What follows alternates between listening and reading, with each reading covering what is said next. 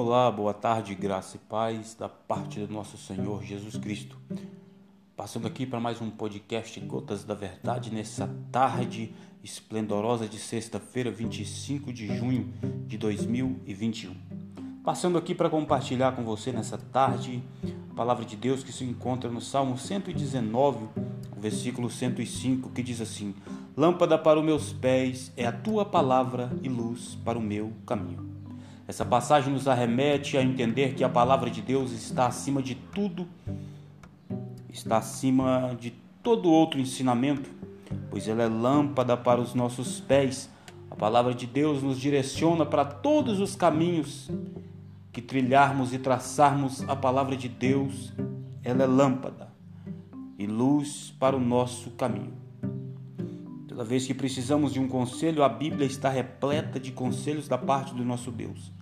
Se precisamos de uma palavra de conforto, a Bíblia tem uma palavra de conforto para o meu e para o seu coração.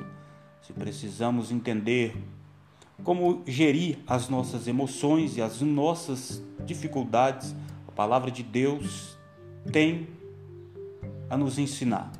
Quando eu olho para o Salmo, narrado por um rei, a saber, Davi, Davi era provido de tudo, não faltava nada, mas Davi sempre dava glória, a honra e o primeiro lugar a Deus. Em um dos seus salmos ele relata que é pobre e necessitado, porém o Senhor cuida dele. Eu quero que você entenda que Deus está cuidando de você nessa tarde e a palavra dele é lâmpada para o seu pé e luz para o teu caminho. Não se esqueça disso. Na 1 capítulo 1, versículo 7 diz que o Senhor é bom e amigo no dia da angústia e conhece aquele que neles confia. Confie na palavra do Senhor e na força do teu poder. Lance as suas aflições, as suas angústias, a sua tristeza sobre o Senhor.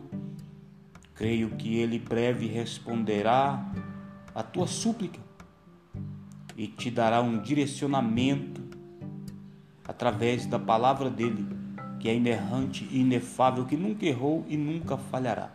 Que Deus em Cristo abençoe a sua tarde, a sua manhã, a sua noite. Não sei quando você vai ver esse podcast mas fique com essa palavra, lâmpada para os meus pés, é a tua palavra e luz para o caminho. Salmo 119, versículo 105, dá uma meditada. Lê essa palavra e compreenda o que Deus está falando com você nessa hora.